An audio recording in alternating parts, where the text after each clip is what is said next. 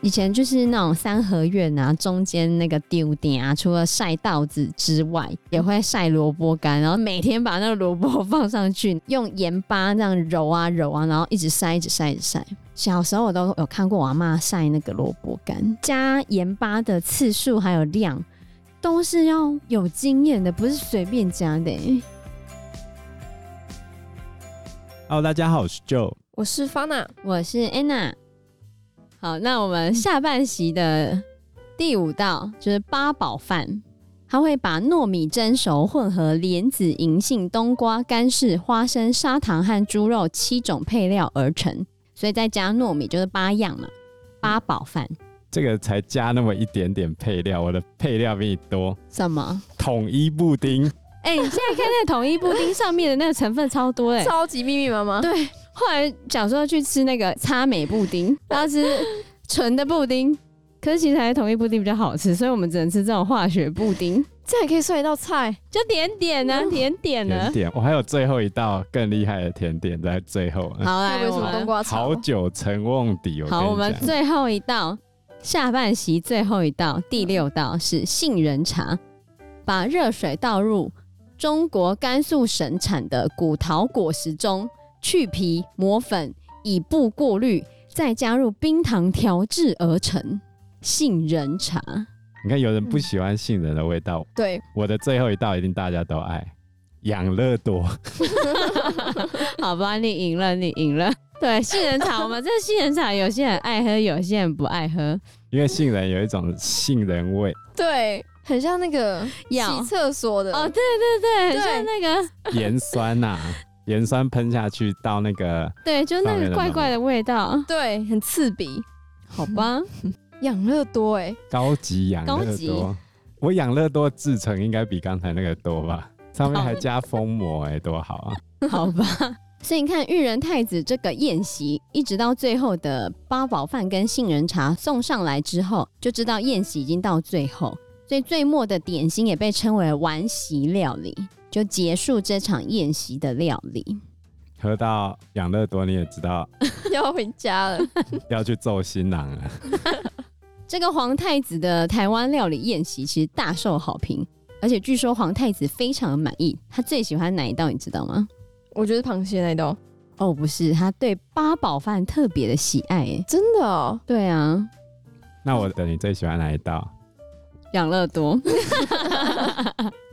硬要选的话，可能是我会蛮想吃吃看白素炒虾的、欸，真的、啊？对啊，就是不知道。可是如果那个虾子不新鲜的话，就会很可怕。对，这很吃食材的好或不好，新鲜度。对啊，不对不对，我讲错了，不是白醋，是白灼炒虾才对。白灼是怎样？对啊，就清烫炒虾的意思是吗？就是用滚水或汤把食物烫熟，这样。所以就是烫虾，对吧？那你还想吃吗？纯烫虾的话就，就我可能就没有那么想吃。那你会想吃哪一道呢？高丽猪心不是有那个干贝猪肚汤吗？哦，对，干贝猪肚汤感觉还不错。我以为你想选统一布丁啊，真无语了，加料布丁。所以其实看皇太子他对八宝饭特别喜爱哦，而且他的这个宴席是在江山楼吃的。从一九二三年之后，到台湾吃江山楼的台湾料理，就会变成来台日本皇室成员的必要行程。所以这时候的台湾料理对日本皇族来说，代表的是热带风情的异国风味。因为对日本人来说，台湾其实就是一个比较热带的岛屿，哦，而且还有殖民地的味道。殖民地的味道是什么呢？就是有异国风情啊。对，那为什么到江山楼嘞？江山楼在一九一七年盖好，在当时候的大道城这边，常常会有政要啊、大商人啊、文人啊、名流来到这个地方。当时候总共有四大酒家，第一个叫江山楼，第二个叫东惠坊，再来是春风楼跟蓬莱阁，这四间合称叫做江东春蓬。其中第一名的就是裕仁太子去的江山楼。你如果去江山楼吃饭的话，就会有义旦弹唱招待你。义旦你知道吗？就是那个酒家陪侍的，哎、欸，对对，然后会有乐师陪奏，蔚为风潮啊。现在还是吗？当时候啦，主要到这个地方就是要吃台菜。然后当时候江山楼有一个广告词叫做“台湾第一支那料理”。当时有一个俗谚哦，来台湾最大的享受就是登江山楼吃台湾菜，听义旦唱曲。不过江山楼到台湾战后之后就歇业了。对，所以其实这时候的台湾料理，它算是高级的料理，而且呢，像刚刚就讲的，在当时其实和支那料理，也就是中国料理的区分，并不是很明显，就会变成台湾料理或支那料理，或者是同时两个名称互用，也常常会有这样的情况。还有，就刚刚有说，这时候的料理，就是在那种江山楼里面是会有女性陪侍的。多半会是一些比较富有的人士来这边吃饭，然后有钱人家对，然后这些店家也集中在台北或者是台南，就是比较有钱的城市。嗯、连我们新竹著名的音乐家都喜欢去江山楼哦，叫做邓雨贤，他还写过一首歌叫《大道城进行曲》，所以他就有提到这个江山楼哦。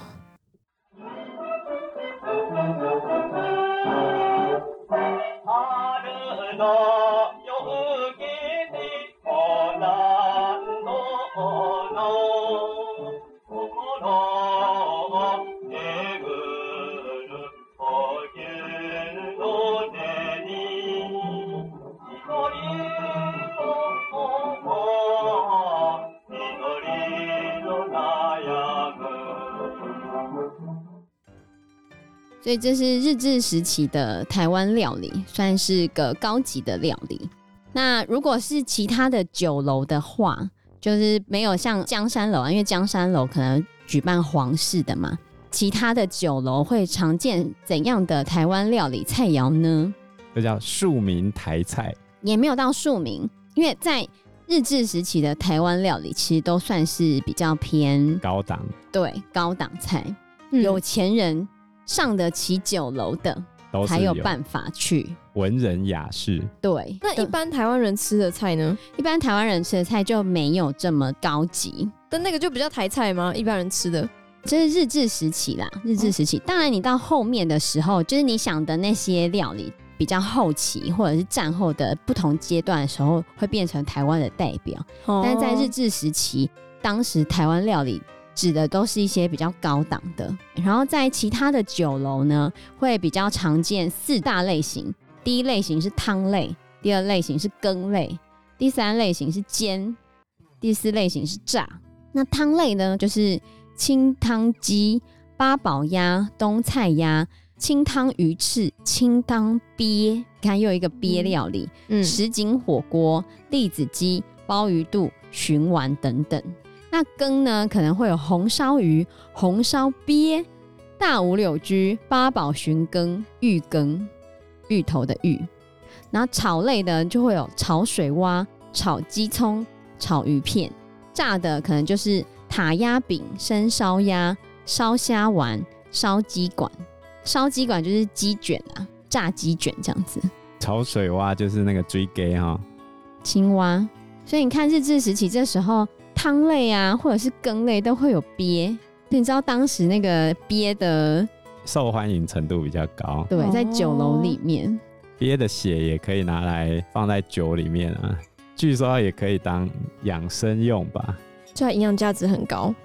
有些人敢直接喝甲鱼血啊，但是可能会有寄生虫的问题。所以那些海鲜类的，即使炸过，都还是有寄生虫在里面的可能吗？你炸熟了就不太会了哦。那一般来说，甲鱼血跟胆汁被认为是蛮好的补品。有些人认为配着白酒喝可以杀菌消毒，这样比较好。但是实际上哈，尽量不要生吃这些东西比较好啊。所以其实，在日治时期的台湾料理是属于台湾上层阶级外食享用的，不是庶民的日常饮食。所以这时候台湾料理指称就是那个时候精英阶层的文化，并不代表日常平民这些庶民的文化，所以就会跟我们现在想象的那个台湾菜是不一样的。而且那时候的名称是料理嘛，对啊，料理其实就是比较有高级精致的那种意涵在。嗯、对，就是在日治时期的比较精致的菜。对，那你如果说庶民的话呢，会是比较古早的台湾味哦。对，当时的一般民众吃什么呢？我好奇，我们来看看主食跟副食。好，主食就是饭类，日治时期、哦、当时的米饭类就是番薯稻米。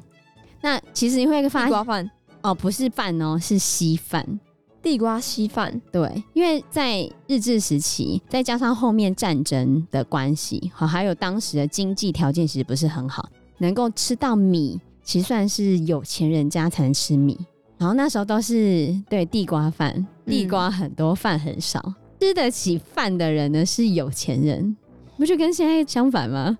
对，现在反而地瓜比较贵，饭比较便宜，所以只能拿来煮粥，因为粥可以煮比较多。对，哦、有钱人家就会是吃饭，但是他也不会每天都吃饭，嗯、因为米饭是贵的，哦、他们通常会加其他的东西进去，混合米啊或者是杂粮煮成粥或者是饭。因为粥在煮的时候，你可以把水调多。比较穷的人有时候是吃米汤。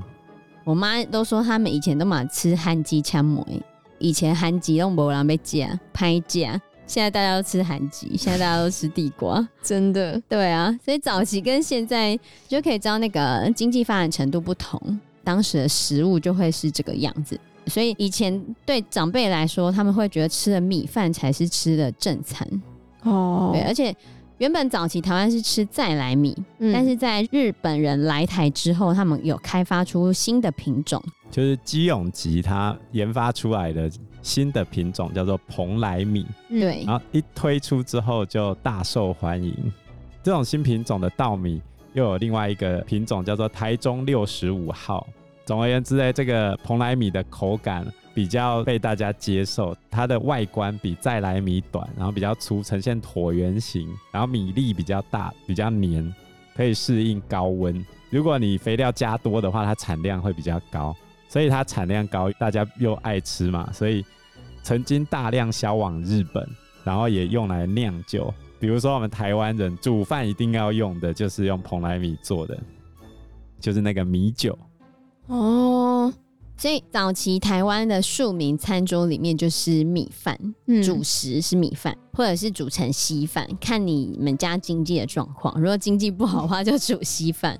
而且同样是稀饭的话，也会有很多变化，就是各种菜都可以加进来，就是要让那个米的量不要那么多。所以可能会有豌豆稀饭啊、皇帝豆稀饭、南瓜稀饭、丝瓜稀饭、芋头稀饭啊、萝卜稀饭啊。可是我们现在都是为了要健康加这些东西。对，但是早期是为了要让那个米的使用量变少，所以煮成稀饭。所以以前人吃的就比我们现在高级啊，吃的比我们健康。对，真的。然后他们大部分是咸粥，有些少数地方会有甜口味的稀饭。甜口味的稀饭，对，可能就是会在米粥那种吗？嗯，这边有一个很特别的，就是在艋舺万华那边的一个作家黄凤姿，他曾经提到一种特殊的乌酒糜，就是九种材料组成的甜粥，是用荸荠、冬瓜、红枣、柿饼、花生、果饼、龙眼干、莲子，再加上米，总共九种材料。然后就是在二十九岁还有三十九岁的正月二十九日，会准备乌酒米分送给邻居过酒。在文天祥的正气歌里面有一句话叫做“皆鱼够洋酒”，哎，酒这件事情在汉人社会里面叫逢酒不及，就是你遇到你的虚岁尾巴是九的时候，那一年会不好。对，像岳飞就是三十九岁挂掉了。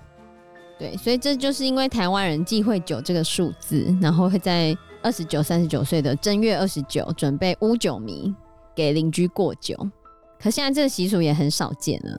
那副食的话，就是蔬菜跟腌制的食物。其实腌制食品在这个时期就会很重要，因为当时为了储存食物，还有节省开支跟节省烹调时间，所以在当时看天吃饭的年代，可能还没有冰箱啊什么的，然后就会有很多的腌制食物，所以会有一些酱菜啊、萝卜干啊、酱瓜、酱笋、豆豉啊之类的这些腌制食物，还有海边的那些鱼虾贝类啊、干虾、咸鱼啊，然后龟酱。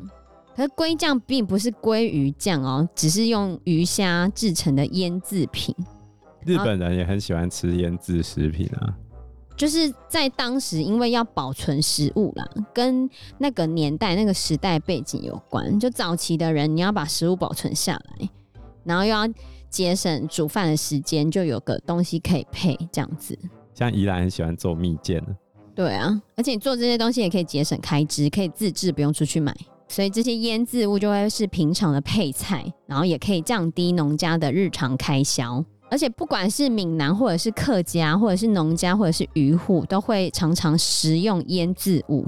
早期真的很喜欢，我阿嬷以前也会晒那个萝卜干。以前就是那种三合院啊，中间那个丢点啊，除了晒稻子之外，也会晒萝卜干，然后每天把那个萝卜放上去，用盐巴这样揉啊揉啊，然后一直晒，一直晒，一直晒。所以那个就是菜脯吗？对啊，小时候我都有看过我阿嬷晒那个萝卜干。是哦，对，那很酷哎，很有趣，而且一开始你就觉得、嗯、哇。那个萝卜竟然后面可以晒成那个萝卜干的 样子，就觉得很有趣。这 个缩水，对，而且其实那个加盐巴的次数还有量，都是要有经验的，不是随便加的。有一些人做出来的萝卜干就没有很好吃啊，我真的觉得那很厉害。因为我后来吃习惯我阿妈做的萝卜干，你可能在吃别人做的萝卜干，就发现其实那真的不一样，每个人做出来的不一样。可是。年长一辈的，他们做出来就是很香，可是你可能去市场买的一些，就觉得嗯，怎么会这样子？不过现代人比较少吃腌制物啊，其中一个原因是之前有一个医疗的报告，他把咸鱼跟腌制蔬菜列入致癌物。那为什么会把咸鱼跟腌制蔬菜列为致癌物呢？其实原因是亚硝胺。而且咸鱼是被列为第一级致癌物哦。哇哇！那主要原因是因为咸鱼在制作过程中会因为存放过久，加速蛋白质分解，产生更多胺类物质。为了避免细菌滋生呢，所以制作的过程中会添加硝酸盐或亚硝酸盐，然后跟咸鱼本身的胺类结合之后，就变成亚硝胺，非常容易诱发癌症。根据世界卫生组织提供的数据来看，使用咸鱼容易引发鼻咽癌。然后这种咸鱼的做法是比较偏中式的咸鱼，就是制作的时候把鱼连内脏一起腌。台湾流行的日式咸鱼是把鱼肉进盐水之后风干一个晚上之后就直接冷藏，制法不相同啊。但会不会诱发癌症，这就很难说，就不知道。那所以容易诱发癌症到底是多容易？根据致癌物的使用限量，比如说硝酸盐的使用限量来说的话，成人一天要吃七点五条。谁会一天吃七点五条？那也还好吧。而且是每天吃七点五。谁会每天吃咸鱼？然后过个一两年可能就得吗？就很容易得。那不一定。然后另外一个，哎、另外一个就是蔬菜的部分，因为蔬菜本身就会天然存有含量不等的硝酸盐，所以泡菜就是其中一个。对。吃了这些腌制蔬菜之后，那些亚硝酸盐就会在胃液里面变成致癌物亚硝胺。对啊，所以之前有一个报道说，最爱吃泡菜新奇的韩国人，他们的胃癌的比例蛮高的，但他们不太愿意相信这件事情。但是其实也不是说都不能吃啊，就是硝酸盐还原菌在蔬菜腌制的前几天。会一直把硝酸盐变成亚硝酸盐，但是呢，这个亚硝酸盐的含量是第六到第七天的时候会达到最高峰，但是这个还原菌没有办法在太酸啊、缺氧的环境下生存，所以大概在第十到二十天，这个腌制蔬菜的亚硝酸盐含量就会开始大幅度减少，所以你只要腌超过二十天之后再吃，就可以有效减低致癌的风险。问题是你不知道他有没有腌超过二十天呢？哦，自己腌就知道了。嗯，现在不会自己腌。不过你如果同时摄取维生素 C 跟维生素 K 等抗氧化物，就有机会阻断硝酸盐变成亚硝胺。所以大家不是都说吃烤肉或者什么的时候要多配一些蔬菜，嗯，比较不会致癌。那我就吃泡菜，嗯，结果也是腌制物。对耶，很多人烤肉很喜欢配泡菜，我觉得少量就好了。对啊，都是毒嘛，各种毒加进来就以毒攻毒，负负得正。不过会产生致癌物亚硝胺的硝酸盐，其实我们随时随地都在吃。是什么？口水。所以我们每天都在致癌。自行致癌，人活着就在致癌，哎呦，不要想那么多啊！对啊，对，所以这是副食的腌制品。嗯，那当时也会吃肉类，不过就是早期因为经济状况比较不好的关系，而且日治时期是规定杀猪牛羊都要课税，自己养的你杀也要课税。为什么？因为肉类算是高价的物品啊。对啊。而且日本人对台湾的物资配送有一套非常严谨的规划，比如说今天糖那个会社，一共健甘家和会下崩，对，像那个甘蔗都要严格控制，米也要控制嘛，所以当然这种肉类蛋白质就更少了。对啊，所以这些肉类都是年节啊、婚宴等特殊场合才会吃的。平常比较有钱的人也都是吃肉干啊、烧肉、香肠或者是咸蛋等这些动物性的蛋白质来吃。日治时期都要过年的时候才可以吃这些肉类，而且那时候即使台湾是四面环海，可是当时台湾的渔产也不多，台湾人也不常吃鱼类，是因为捕捞技术还没有很成熟吗？对，捕捞技术还没有很成熟，还有冷藏技术也没有很发达哦，然后所以。靠海的才会比较吃渔产了，嗯，内陆地区就基本上不太吃。当时如果要吃水产，也是就是吃咸鱼，就刚刚就有讲的咸鱼。好，所以从咸鱼你也可以知道当时的物资不是很丰富，而且大家很节俭，吃不完或干嘛就要做成咸鱼保存下来，节省开支，把它做成腌制品。因为时间关系，我们这一集节目就到这边喽。谢谢大家，谢谢大家，谢谢大家，拜拜，拜拜，拜拜。